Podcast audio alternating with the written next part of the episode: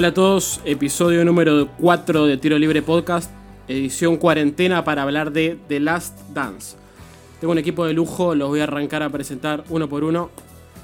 Matías Mariño, ¿cómo estás? ¿Cómo te va, Franco? ¿Todo bien? Bien, ¿vos? Bien, disfrutando un poco. es complicado, pero tratando de mantenerse productivo. Segundo, Facundo Prieto, estudiante de periodismo deportivo, tiene una pyme deportiva. Eh, ¿Cómo estás, Facu? ¿Todo bien? Excelente, muy dispuesto, con ganas de charlar, no tenía nada, nada mejor que hacer, te imaginarás. Así que acá estamos. Excelente. Y por último, pero no menos importante, Diego Lapadula, estudiante de periodismo, actor. ¿Cómo estás, Diego? ¿Todo bien? Un placer, Franco. Impecable acá, contento de estar acá para desglosar este documental hermoso. Bueno, arrancando por vos, Diego, que estudias actuación, ¿qué te pareció en el sentido de la producción del documental? ¿Te gustó? Sí, eh, a nivel visual, audiovisual, me parece excelente. Está muy bien tratado todo. Eh, incluso usando canciones bastante conocidas, que eso a veces suena medio cliché, pero en este caso quedaron muy bien. Eh, por ejemplo, para describir el estado de Nueva York, con el rapero Nas, y en ese sentido me, pareció muy bueno. Después todo lo que es visual está perfecto, los planos de Jordan, está muy bien trabajado.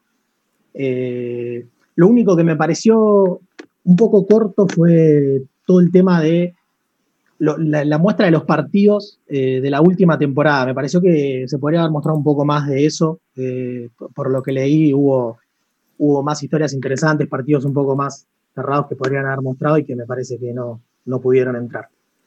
Sí, antes de, ir con Facu, el documental son más de 500 horas netas de material que se fueron desarmando. El tema es que no se podía grabar todos los partidos, no fue acceso total, sino que los jugadores decían hoy sí, hoy no.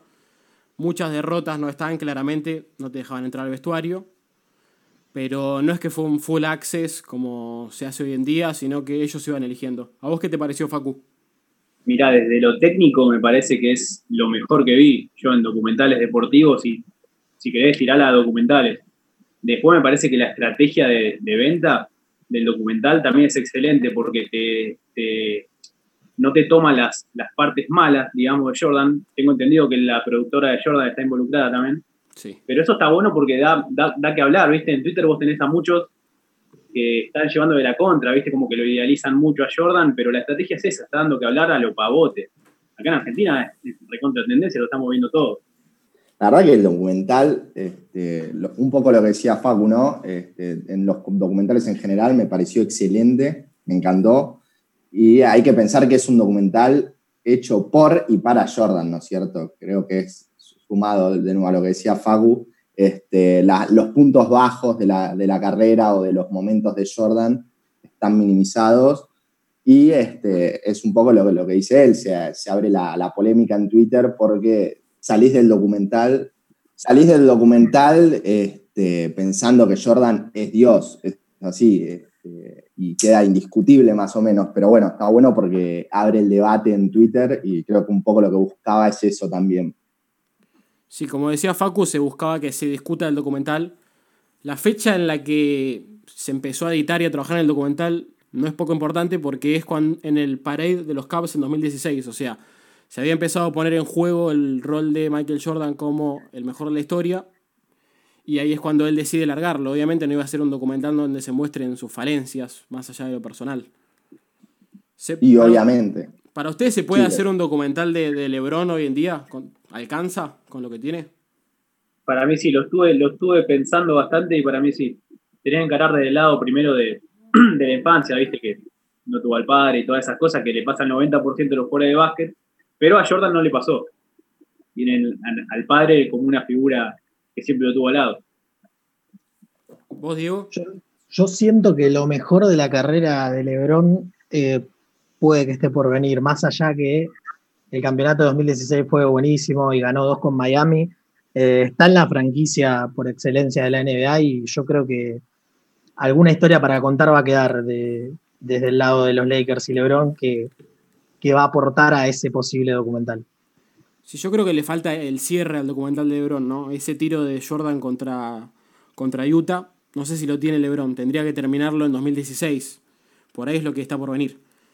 Yo creo, desde el punto de vista de LeBron, me parece que si gana el, tercer Finals MVP con un equipo distinto, me parece que eso es lo que lo puede separar de Jordan.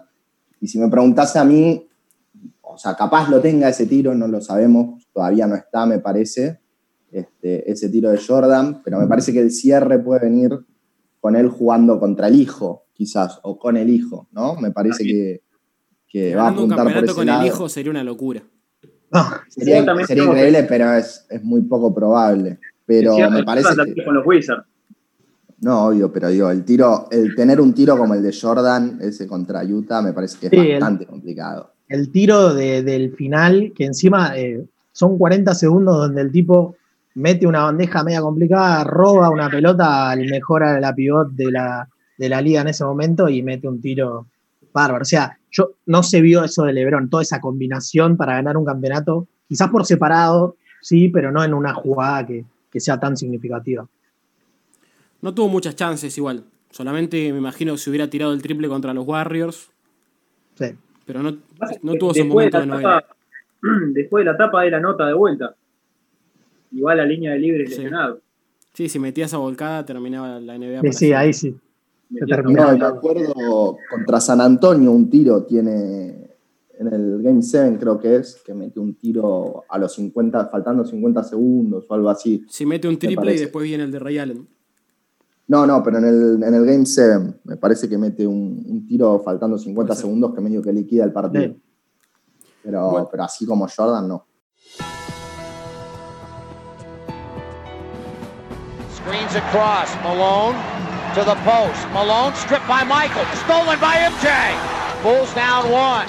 17 seconds from game seven or from championship number six. Michael against Russell. 12 seconds. 11. 10. Jordan a drive. Hangs. Fires. Yes! Scores! He scores! The Bulls lead 87-86 with five and two tenths left. Oh my goodness! Oh, my Bueno, el documental arranca contando la historia de los Bulls en la temporada 97-98. Un momento particular porque el general manager del equipo, siguiendo los lineamientos del propietario del equipo, decide que quería arrancar a tanquear. Finalmente se llega a un acuerdo con el propietario para que Phil Jackson siga un año más. ¿Qué opinan sobre si los Bulls hubieran tanqueado esa temporada, si hubiera estado tan mal cortar un equipo ganador, como se hizo después? Quisieron llamarle reconstrucción, pero bueno, no, no se aguantaba y tampoco estaba mal porque, aparte, tenés la capacidad probada de Jerry Krause de que todo eso lo construyó él, mal que mal, lo arrancó él. Y, y, bueno, yo creo que también tenía que confiar en él, no solamente confiar en Jordan, que recordemos tenía 37 años, 38 años. No, que para mí, o sea, ese es un buen lado de verlo, que es más que nada analizando a los jugadores y las relaciones que tenían entre ellos. Pero yo me pongo en el lugar del dueño del equipo y pienso que estuviste en el top de la liga durante 10 años, fácil, ganaste 6 campeonatos. Digo, eh, el riesgo a perder ese estatus, yo creo que lo hizo querer aprovechar eh, los assets que tenía disponibles como para seguir estirando esa dinastía de alguna manera. Después podemos discutir si sin Jordan y sin todo lo que se había formado, que, tenía mucha importancia los jugadores de rol, eh, la capacidad de los líderes, del técnico sobre todo. Después podemos discutir si eso lo podrían haber emulado de nuevo y seguir ganando campeonatos. ¿Vos, Matt, qué opinás de Jerry Krause? Porque es un poco el villano del documental. A ver, para mí creo que el único error de Krause en todo esto es el ego al final, ¿no? Creerse más importante él que, los jugadores, que, Phil Jackson, cuando habla, cuando habla un poco de, los equipos y dice que, toda la institución gana, gana campeonatos, tiene razón, pero es como dice Jordan, al fin y al cabo los que entran son los jugadores. Este, hay que darle mérito porque el equipo lo construye él, eh, Grant, eh, Pippen, todo, a Rodman los, trae, a Phil los trae él, pero creo que vos tenés que competir hasta que te saquen, como dice Jordan. Hasta que no te bajen, vos tenés que ir. a lo mejor lo único, el único traspaso que buscaría sería por Rodman, porque tiene 37 años en ese momento ya, después del, sexto campeonato. Y se nota en las finales, había tenido una temporada buena, pero las finales contra Malone le costó bastante. Y encima recordemos que después de esa temporada vino lo que fue el lockout en la que ganan los Spurs, o sea que hubiesen tenido bastante más tiempo para descansar, si bien los Bulls eran viejos, hubiesen tenido bastante más tiempo para descansar, así que en la de ponerme en contra de Kraus en ese sentido, pero hay que darle mérito, para mí lo pintan como un villano y es la mente maestra atrás de la creación de ese equipo en un momento. Eh, pará, eh, yo coincido con Facu en eso que dijo, eh, porque trajo eh, pequeñas variantes que fueron, terminaron siendo muy determinantes en el equipo. O sea, es, es innegable que el tipo es la, mente maestra. Pero eh, pasa, me parece que en todos los ámbitos, eh, lo puedes aplicar a un trabajo donde la gente que labura a la par se lleva bien con su superior, pero al dueño de la empresa lo odia y hay toda una relación, viste, media me hace acordar mucho a, lo que es una relación laboral. Yo creo que Kraus es criticado más que nada por eso, por ser un tipo ajeno a la vida que vivían los jugadores de básquet, a, ser un, a no ser exjugador, a ser un tipo petizo con sobrepeso que no, no da con el estereotipo ni, ni siquiera de un exjugador. Entonces, esa distancia que había en el día a día y en las relaciones hizo que, que terminara explotando, sobre todo porque nunca se le reconoció tanto a él y todos tenemos un ego y habiendo hecho lo que hizo era imposible que se quede en el molde. En la balanza, ¿qué, qué tiene Kraus? Tiene el traspaso de, Oakley por Bill Cartwright. Tiene haber ido a buscar a Phil Jackson. No, que a Pippen lo, pagaron muy, muy barato todos los años que estuvo. Una cosa increíble. Y aprovechándose de su situación, viste que él cuenta que tenía una familia numerosa, que se murió el padre, de repente le sale la oportunidad de jugar en la NBA. Y agarró la primera guita que le ofrecieron. Fue un contrato larguísimo, creo que siete años.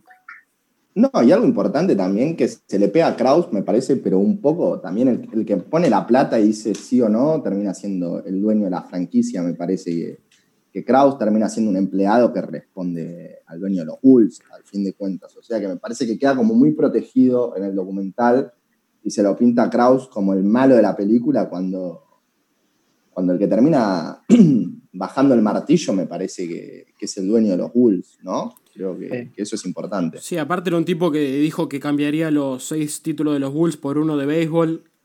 Y aparte creo que está, en el documental de hecho está que cuando, cuando Pippen va a firmar ese contrato que firma, que es una, que termina siendo, no se, no se, ¿cómo se llama? No se compara con su nivel de juego, el dueño de los Bulls le dice que una vez que firmara no, no podía volver a entrar a, renegociarlo, a nada. O sea que termina siendo todo el, todo el conflicto y el malestar se termina generando por encima de lo que es Kraus, me parece. O sea, hay, mal manejo por encima de él. Sí, influyó también que no se sabía que la NBA iba a explotar de la manera que explotó en, su momento y que se iban a disparar los salarios. Eh, quizás dos millones para el momento que lo firmó él era, era un salario bárbaro. Eh, de hecho, si te fijas lo que cobró Jordan al principio, no estaba muy lejos de eso. Sí, sí. El tema es que de golpe explotó todo y un tipo como, eh, no sé, Steve Kerr ganaba lo, mismo o más que Pippen, que era el mejor alero de la NBA en ese momento. I'm so proud of these players and the staff. And this is for the fans back in Chicago, the greatest sports fans in the world. A two time NBA Executive of the Year, Jerry Krause always will be remembered as the man who built a dynasty in Chicago. If you had to give credit to one man, the guy that put them all here, Jerry Krause.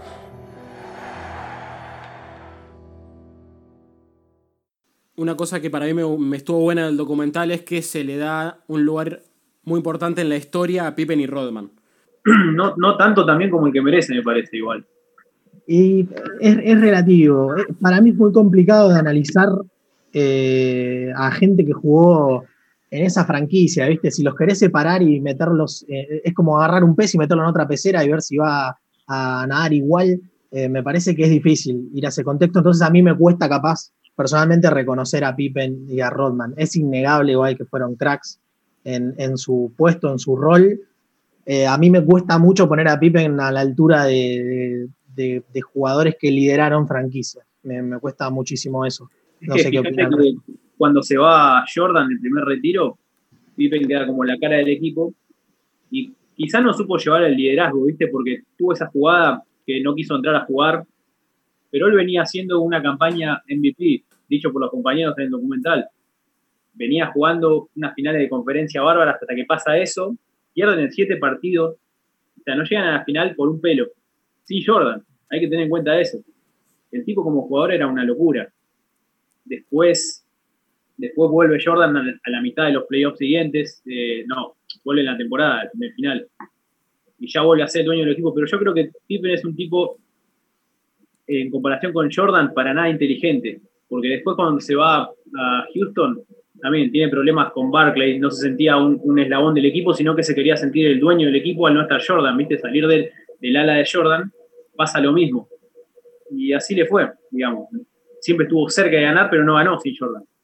Sí, me parece que es un monstruo, pero es eso que decís vos, es como que no, nunca tuvo lo que se necesitaba para ser un líder y esa jugada en que se diseña la jugada para, para Kukoc, que destaquemos que fue una bestia y un acierto de Kraus, Kukoc, este, donde no entra para, para los, contra los Knicks, demuestra como la falta de liderazgo y pasas de esa jugada donde no quiere entrar a final hasta el Game 6 contra Utah que juega casi sin poder caminar, es increíble. Es un tipo que pasó, ¿no? Teniendo que ser líder, se, queda en, la banca enojado y siendo el segundo, entra, este, casi que no puede caminar, nada más a, hacer el señuelo. Claro, porque lo suyo era ser un laburante, digamos, del equipo y era el mejor del mundo en eso. Sí, yo no puedo acordar a Clay Thompson un poco, al rol que cumple en los Warriors. Eh, yo no sé si Clay, eh, si se una franquicia ahora, va a poder eh, explotar el potencial que mucha gente le ve como, como un crack, un tipo de contrato máximo, y que para mí me parece casi imposible que puedas liderar una franquicia yo coincido, coincido un poco en eso cuando viste que en el documental dicen que él era el segundo mejor jugador de la liga. A mí un poquito eso lo tomo con pinzas. Es una bestia y en el rol que tiene eh, es un animal en, los Bulls, pero creo que después de Jordan hay tipos como Lashwon, el propio Malone, eh, Robinson. Creo que me parece que, que, son jugadores que en ese momento, o el mismo Barkley, son jugadores que lideraban muchísimo más y que, eran mejores siendo eh, el líder del equipo, ¿no? Antes que, Scotty. Pero bueno, Pippen es un animal y no se le puede negar lo, que fue y, el talento que tenía. Sí, así como te resaltan que eran grandes jugadores, también te muestran el partido de la migraña, por ejemplo, de Pippen, o cuando se borra por lesión o porque no le gustaba su contrato, y te muestran cuando Rodman se va a Las Vegas en el medio de la temporada, o sea, le dan y le pegan también quieren dejar claro que Jordan es el único intocable. Sí, es el que hacía todo bien. Tal cual. No, por ejemplo, no muestran lo que mostraste vos este, en un tweet, creo que fue hoy o ayer, el partido de Kukoc en el Game 5 contra Utah, que, nos quedamos nada más con el tiro de Jordan, como si él lo hubiese podido ganar, y, la verdad es que el partido en comparación fue, malo o, normalito, y, y Kukoc tuvo un partidazo si, estuvieron a, nada fue por él. Sí, y después si hablamos, si hablamos de lo que era Rodman, Rodman ya llega a los Bulls siendo Dennis Rodman, ya había sido bicampeón, uno de los mejores de la historia en su posición ya en el momento. El tema con Rodman era que no lo pudo contener Robinson por su comportamiento y que era un bicho raro y todo eso. Pero para los Bulls era, la plata, eso, les calzó justo. Otro asterisco que tiene el documental para mí es cuando hablan de Jordan y el juego. Eh, a mí lo que me gusta de, eso, de que se muestre eso, eh, ya, mostrarlo en sí un poco me parece positivo. Eh, no, es algo, no es algo lindo que le debe gustar recalcar a Jordan y es algo por lo cual fue muy criticado durante mucho tiempo. O sea, valoro que lo hayan mostrado al menos. Después en profundidad me parece que lo cubren muchísimo. Me parece que el problema quizás era mucho mayor y que, hay cosas que no, saltaron a la luz por una cuestión de que te mantenían entre, cuatro paredes. Eh, incluso hay un rumor de que, eh, no, quiero spoilear temas, pero hay un rumor de que lo que pasó con, la pizza es mentira y, que estaba en una noche media eh, fuerte apostando y tomando, ¿viste? Entonces, hay que tomarlo con pinzas. Yo igual, hay algo que me encanta a mí de, este tipo de héroes, entre comillas, y es que muestren ese lado humano de que la pifian y la pifian fuerte, me encanta, ¿viste? Es lo que a mí no me deja empatizar, por ejemplo, tanto con Lebron. Lebron parece un tipo perfecto hoy en día, ¿me entendés? Está recontracentrado con la familia, eh, todas las declaraciones son buenas, está siempre del lado correcto, y entonces como que, viste, parece un superhéroe posto, un tipo Políticamente también. Claro, políticamente, entonces me parece un tipo sin falencias. Jordan se mandó todas las que se, se, podía mandar, todas las antipopulares las tuvo adentro. Eh, así que nada, en, eso lo, lo, recalco como positivo, pero no lo mostraron a fondo, me parece. Que para mí lo muestran perfecto, lo poco que muestran del juego, porque le sirvió para demonizar al, periodismo de la época. Viste que Jordan a cada rato dice que, había un sector que lo odiaba y que le tiró con lo de la muerte del padre eh, una relación con respecto a lo del juego y que lo querían ver en el piso. Y que Jordan sacó un comunicado y todo eso. Pero para mí tiran lo del juego porque lo tenía que mostrar para, para sacar esa faceta a la luz. No, y aparte para destacar también la mentalidad, ¿no? Es como que todo el tiempo tenía que estar compitiendo. Me parece que él usa como para destacar eso también have a gambling problem at all? No, because I can stop gambling. I have a competition problem. Es que también él dice que no tiene ningún problema porque si hubiera tenido un problema no tendría plata o sus hijos no tendrían para comer, pero si vos te vas de, a un día de una final a jugar Atlantic City, para mí tenés un problema. Si apostás un millón de dólares con un narcotraficante, para mí es un problema. Si apostás todo el tiempo con tus compañeros en el vuelo, también con tu seguridad, con tu seguridad apostás. Los compañeros, incluso los de adelante, decían que no querían jugar y el tipo los presionaba para jugar. No tenían el, nivel de guita para, jugar contra Jordan. ¿Y vos qué opinas de la suspensión, Franco? Hablando un poco de eso del juego y, diciendo que uno de los rumores es que fue por eso, por las apuestas. Yo voy a poner los hechos sobre la mesa y me van a decir ustedes. Eh, problemas de juego, empieza a salir que le debía plata a narcos, sale testigo en un juicio, supuestamente un cheque que él había dicho que era un préstamo, después dijo que era una apuesta, pero que le daba vergüenza. El padre aparece muerto a 15 minutos de, de Charlotte, muy raro porque, no sé, si vos estás llegando a Capital Federal, por ejemplo, no te parás a dormir en la autopista. Y viéndolo así es válida, ¿viste? Pero, pero a mí me parece que ni en pedo, para nada que no puede ser. Porque Jordan le daba valor a la liga en ese momento un 80% con respecto a los otros jugadores. Era, la liga, era la cara de la liga. Y, generó un efecto rebote su vuelta también. Yo, si, trato de buscarle una posible chance a que haya sido una suspensión, eh, el hecho de que Jordan se fue al, béisbol y haya vuelto, yo creo que ahí, creo que fue en ese momento que explotó fuerte la NBA en esa temporada 96-95, eh, después de que ganaron los Rockets. Eh, entonces digo, bueno, si, fue una suspensión, digo, salió bárbaro, porque el tipo volvió y explotó todo aún más, generó esa necesidad eh, para después volverla a, cumplir él, la necesidad de un tipo así. Pero de corazón yo creo que no es imposible que lo hayan suspendido. esa es la única teoría que yo digo, bueno, quizás sirvió si lo hicieron, pero pero me parece muy rebuscada. Muy me encanta la conspiranoia, pero hasta ahí, o sea, esa no la compro. Sí, esa no. aparte, ¿cuán fuerte tenés que estar de la cabeza para, seguir al nivel de Jordan sabiendo que fuiste responsable de la muerte del padre, ¿no? Si tenemos en cuenta que, lo matan por lo de las apuestas. O sea, me parece que después de eso creo que tocas fondo. Eh, si sabes que sos responsable por eso. Este, así que creo, creo que es muy difícil de que haya pasado. También yo creo que los Bulls no hubieran existido en la época de hoy de los medios masivos, de las redes sociales. Imagínense, no sé, un fin de semana de Rodman en Las Vegas con un millón de tipos con celulares. Lo mismo, Jordan jugando al golf el día que tiene que estar con el presidente o en un casino. Creo que hubiera sido el doble y no, lo hubieran podido aguantar. Yo creo que Jordan le hubiese querido cambiar el, nombre de Instagram a, Isaiah Thomas hoy y le hubiese pasado lo mismo que ustedes. Impecable. Impecable.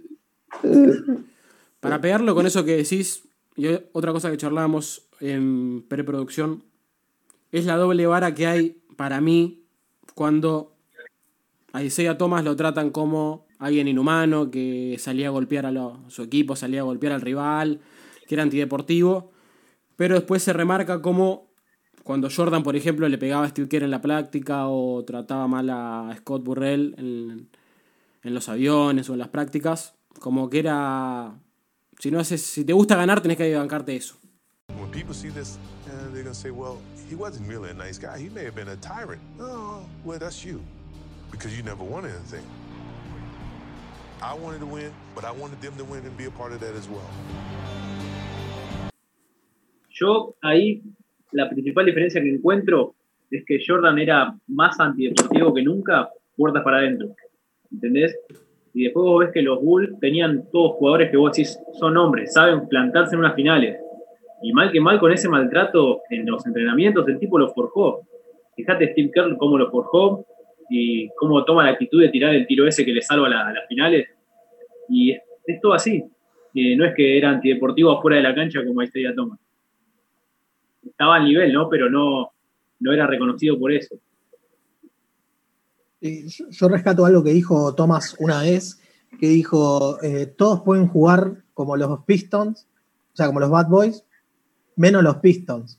O sea, como que había una cosa de que se los criticaba solo a ellos en su momento, pero a ver, eh, si te pones a revisar videos de los 80, eh, hay muchísimas peleas donde los, Celtics se peleaban con los Sixers, Larry Bird tirando, recibiendo piñas de Julius, de Irving, eh, Charles Barkley agarrándolo de atrás, o sea, era una liga bastante violenta. Quizás se,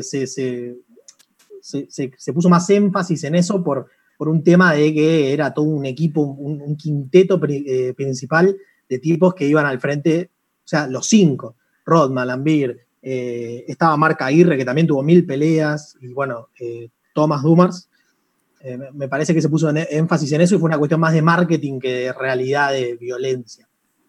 Sí, totalmente. Creo que, los Pistons adoptan, eh, ¿no? Es como que les gusta eso, lo, lo, adoptan eso de, los golpes. Y aparte creo que este, un poco a todos este, nos gusta un, poco el nivel ese de violencia porque hablamos de, cuando hablamos de los 90 y eso siempre destacamos que es, que es como más dura, que ahora no, no se, marca, se marca más flojo. Siempre se dice eso, o sea que tampoco me parece, me parece un poco hipócrita criticar a los Pistons. Por eso creo que la crítica más grande, y, en el documental lo muestra, es la crítica más grande que tiene Jordan contra, contra Thomas, es que no lo saluda cuando, cuando está por perder el partido, que se va y, agachando la cabeza sin saludar, me parece que es un mal perdedor y, creo que es la crítica más importante que le hace Jordan a Thomas, de hecho, sabiendo que se odian, lo destaca como el mejor base después de Magic.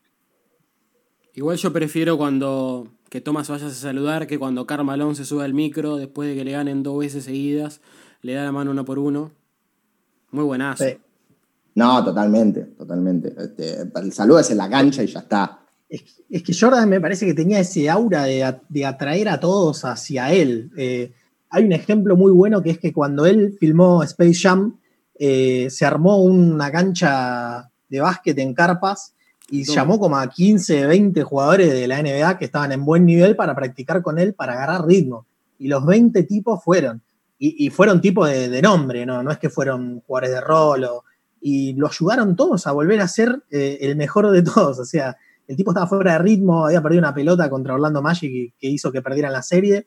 Y de golpe todos aportaron para que él vuelva a ser el mejor de todos y le gane a ellos. Y algo importante de eso que decís, que, me quedó que lo dijo Thomas, eh, el bajito, el que juega ahora en la NBA, eh, el ex Celtics, que decía que en el documental lo muestra que dice que Barkley dice que no tenía problemas en perder contra Jordan, que si fuese hoy en día una declaración así, los matarían y un poco es verdad, es como que, bueno, si puedo perder contra alguien, es contra él, ¿viste? Que, está esa mentalidad. Que es verdad, hoy, hoy en día es este, mucho más criticado, tipo si alguien dijera, no sé, bueno, contra Lebron puedo perder, lo, salen a matar y le dicen que es blando, ponele. Otro tema que me gustó mucho es la importancia que se le da a los jugadores de rol. Por ejemplo, Paxson, que mete el, triple contra los Lakers, contra los Suns. A Steve Kerr. A lot of people have been asking me about the shot the other night. Michael in traffic to Curl. And there have been some misconceptions about what actually happened. I wanted to clear it up. when we called timeout with 25 seconds to go, we, we went into the huddle. He comes off. I'll be ready. And Phil told Michael, he said, Michael, I want you to take the last shot.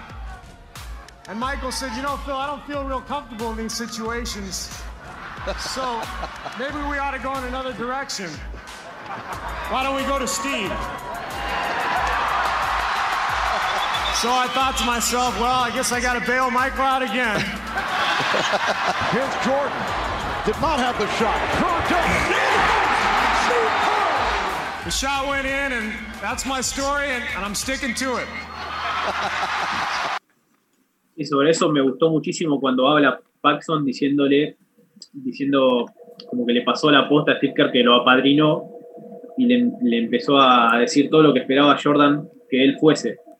Porque él estaba dejando el, el básquet y Kerr estaba recién llegando y era su. eh, lo iba a sustituir. Y le pasó la antorcha esa de carrear a Michael Jordan. Que después Kerr jode en, los festejos, como que lo carrió. Sí, y aparte, eh, yo creo que los, los enaltece a todos esos jugadores. eh, y, y es como una previa de lo que pasa hoy en día, ¿no? Eh, hoy en día tenés equipos peleándose por jugadores de rol, que quizás no, no, no, no son el, el primer punto para ir a buscar de la franquicia. Sin embargo, eh, por ejemplo, a Iguodala se lo disputaron tres equipos en la, en la última, eh, la, la deadline de traspasos. Digo, eh, la importancia de esos tipos en momentos importantes, yo creo que medio que hizo parir a la NBA que, que tenemos hoy, ¿no? Tener un Kerr, tener un Paxson, eh, Kukoc, que sin embargo tomó roles importantes, también creo que aplica. Me parece que apadrinaron lo que tenemos hoy. Y no deja de llamarte la atención lo completo que era ese roster de los, de los Bulls, porque todos, de, de los seis anillos, todos tipos que cumplían siempre. Ron Harper, de Ron Harper no hablamos, pero Vale. es un tipo que llegó para ser suplente y jugar los minutos basura que no jugaba Jordan y terminó siendo titular. Y después le pasó lo mismo en los Lakers con Kobe y terminó ganando cinco anillos del tipo. Tal cual, tal cual. Te das cuenta de que no estaba solo, tan solo como se cree. Me parece que, sirve para tomar conciencia del equipazo que lo rodeaba. Y por eso es importante el, el rol de Kraus, ¿no? Me parece que ahí es súper importante y súper destacable. Es que le armó un equipazo alrededor. Si bien Jordan es un monstruo, tenía a estar muy bien rodeado. Y, y también el cambio de mentalidad de Jordan como líder del equipo, ¿no? Eh, antes de Phil Jackson, un jugador que metía 63 puntos en una serie contra Boston tirando 40 tiros, y a pasar a otro tipo que gracias al triángulo tenía compañeros abiertos y, y se vio obligado a confiar en sus compañeros, que creo que, que les, les hizo dar valor a, a todos, ¿no? Yo creo que es recíproco, no creo que solo sea una cosa de los compañeros hicieron grande a Jordan, yo creo que Jordan también en, en su parte les dio grandes chances para, para mostrarse. Y ni hablar de lo que fue Phil Jackson, ¿no? Que es un apartado completamente distinto porque el tipo es, es la figura ideal para comandar esos egos. Un tipo que tiene una, una forma paternal de dirigir, por lo que se vio en el documental, ¿no? Y que encajó perfecto. Sí, Jackson se merece un, un documental para él solo, ¿no? Un tipo que forma parte de, de- de los, creo que son los últimos tres, corregime si son las últimas tres eh, three pits eh, que Sí. hubo en, en NBA, la- las tres las dirigió él. Lo llamativo de, de Phil Jackson es la manera de castigar, ¿no? En un momento, finales de la NBA, desaparece Rodman y eh, lo que muestra el documental es al tipo diciéndole, bueno, eh, hoy por culpa de Rodman nos bajaron la reputación a todos, una risita en el medio y bueno, a jugar. Digo, un tipo que entendía mucho de, de lo- las libertades que necesitaban sus jugadores, me parece, ¿no? Y eso es recontravalorable. Otro capaz lo limpiaba el equipo y perdían las finales porque Rodman era una pieza importante. Imagínate el nivel de manejo de grupos de Phil Jackson que cuando lo van a echar, Jordan dice, no, yo sin Phil no juego acá. Claro. Pues sí, no lo quería al principio. Claro, tal cual. Eso pasó de no quererlo a, a ser indispensable. Bueno, para cerrar, quiero ir uno por uno preguntándoles si les cambió la opinión sobre quién es el mejor de la historia y quién es para ustedes el mejor de la historia y por qué. Arrancamos con Matt. Este, yo siempre fui bastante lebronista, pongámoslo así, pero bueno, este, sabía lo que era Jordan, sabía eh, todo lo que había logrado, pero bueno, creo que el documental te ayuda, ¿no? Para, para revivirlo, para, para ver lo, monstruoso que era. Y creo que son esas situaciones que tiene, por ejemplo, cuando te muestra, cuando está, creo que es, el, es la serie contra Charlotte, que está con el habano y el bate de béisbol hablando de, bueno, ahora van a ver lo que voy a hacer, y va y lo hace y, destruye a los rivales. Y después tiene esas jugadas que me parece que es lo que lo, separa por ahora de Lebron, es este, esas jugadas, bueno, el tiro contra Utah, eh, mismo en la universidad, cuando la, primera temporada, que lo, gana el campeonato con North Carolina, tiene el tiro ganador, creo que todas esas cosas son las que hoy lo separan a Jordan de Lebron para ser el mejor de la historia, para mí. Y mirá, te lo digo con la, con la remera de Michael Jordan puesta, eh, no me cambió la opinión. Para mí el mejor de la historia es LeBron James, porque el documental más que nada me hizo eh, refrescar ¿no? todo lo que es Jordan. El chabón quiso cubrir su legado, sacó el documental el día que LeBron James eh, gana la remontada esa contra los Warriors, pero principalmente pone en valor también lo que fueron los compañeros y vos mirás a los compañeros con los que LeBron llegó a la final, la primera que perdió, teniendo 22 años con los Cavaliers, y si hubiese tenido un Jerry Krause que le arme un equipo alrededor, como lo tuvo Jordan, hubiese sido una historia distinta. Por eso, en cuanto a grandeza, sí podemos decir que Jordan es más grande, quizás, pero no es mejor jugador para mí, porque tenés que ver todos los contextos, todos los compañeros y todos los rivales, y ese es el principal, el principal dato para mí. ¿eh? Y es un debate mucho más largo y otro día lo podemos explayar más, pero yo me quedo con eso. No deja de ser para mí Jordan eh, un ídolo desde siempre, porque somos hijos de los 90, pero es, así para mí. Diego. Eh, para mí es Jordan. coincido con Facu en que el mejor jugador por una cuestión de, la versatilidad que tiene, eh, es LeBron, pero me parece que, como decías, para el GOAT, me parece que hay muchas cosas más que influyen y creo que Jordan, eh, quizás hay que darle tiempo a LeBron, me parece que el resumen es ese. Jordan dejó la vara muy alta eh, a niveles que hace, yo te digo, antes de que LeBron vaya a Miami, creo que nadie pensaba que iba, alguien iba a, poder, superar a Jordan. LeBron dio pasos muy grandes en estos últimos 10 años para acercarse y yo estoy expectante a ver qué pasa en estos últimos 4 o 5 años de carrera de Lebron para decidirme. Eh, hoy, hoy 20 eh, de mayo de 2020, en cuarentena, te digo que Jordan sigue siendo el GOAT. Bien, para mí, yo pensaba que Jordan era el mejor de la historia. El documental creo que me hizo agrandar la brecha con LeBron, pero no soy cerrado. Creo que LeBron puede tener un capítulo más en su carrera y alcanzarlo. No tengo dudas que el LeBron es mejor jugador. Eh, para mí, si hubiera estado en aquellos Bulls, hubiera hecho lo mismo o parecido a lo que hizo Jordan. Pero hoy en día Jordan es eh, el mejor de la historia, tiene los tiros increíbles, todas las historias. Tiene el, guion perfecto. claro, tiene la mejor película, tiene el respeto de sus rivales, casi todos. Pero puede ser que LeBron no alcance está bueno remarcar, me parece también que son muy distintos, ¿no? Como jugadores y como, como personas. Es difícil eh, compararlo. Alguno se va a agarrar de, las palencias de Jordan para enaltecer a LeBron y, viceversa. Eh, LeBron se fue a Miami dejando su franquicia con dos tipos que, eran mejor quinteto de la NBA. Entonces, digo, son distintos, épocas distintas, entonces es, muy complicado.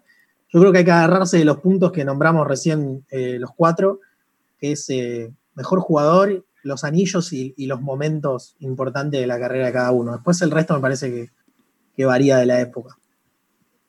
Sí, coincido. Y tampoco LeBron jamás quiso parecerse a Jordan, ¿no? Que es un poco lo que pasa con, Kobe, lo tiene como modelo, ¿no? Si querés hacer una, una, hablando de comparaciones y de parecidos, o sea, vos podés comparar mucho más un tipo como Kobe con lo que fue, con lo que era Jordan, pero LeBron jamás le interesó, creo que, o sea, nunca quiso hacer 35 puntos, o sea, no, no, tiene esa mentalidad y tampoco le interesa. Es, otro tipo de jugador y me sumo a lo que decían ustedes. Es, quizás es mejor jugador, más completo, pero para, para ser el mejor de la historia hay otras cosas en cuenta. Y hoy es Jordan. Bueno, chicos, les agradezco por haber estado. Eh, la pasamos muy lindo y nos encontramos otro día para discutir más sobre NBA, ¿les parece? Dale, gracias por la invitación. ¿Me dejás dejarle una a la gente para que te lo conteste en tiro libre? Obvio.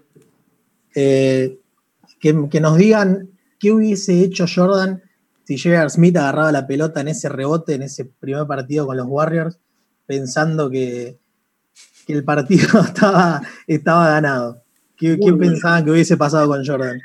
Si era en vez de LeBron. Listo, se lo dejamos para la gente.